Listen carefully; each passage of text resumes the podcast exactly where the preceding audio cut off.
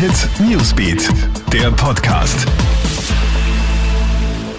Guten Morgen, ich bin Tatjana Sickel vom Kronehit Newsbeat und das ist der Kronehit News Podcast. Diese Themen beschäftigen uns heute früh.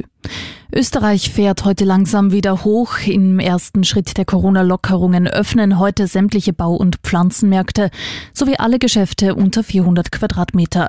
Dabei gilt ein Kunde pro 20 Quadratmeter Fläche. Mund-Nasenschutz ist dabei Pflicht. Ausgenommen von der Maskenvorschrift sind Kinder unter sechs Jahren. Traurige Zahlen erreichen uns aus Italien. Da ist gestern die Schwelle von 20.000 Coronavirus-Todesopfern überschritten worden.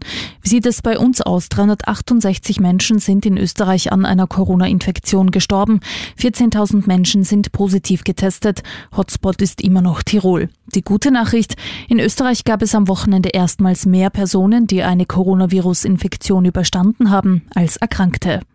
Und Quarantäneende in Salzburg. In acht Salzburger Gemeinden ist um Mitternacht die Quarantäne aufgehoben worden. In Altenmarkt im Pongau, wo ein Altenheim von Corona betroffen ist, bleibt die Quarantäne noch für 48 Stunden aufrecht. In den anderen Gemeinden gelten die bundesweit gültigen Ausgangsbeschränkungen. Das war's auch schon wieder up to date. Bist du immer im Kronet Newsbeat auf kronehit.at und natürlich in diesem Podcast. Du kannst uns auf allen Kanälen abonnieren.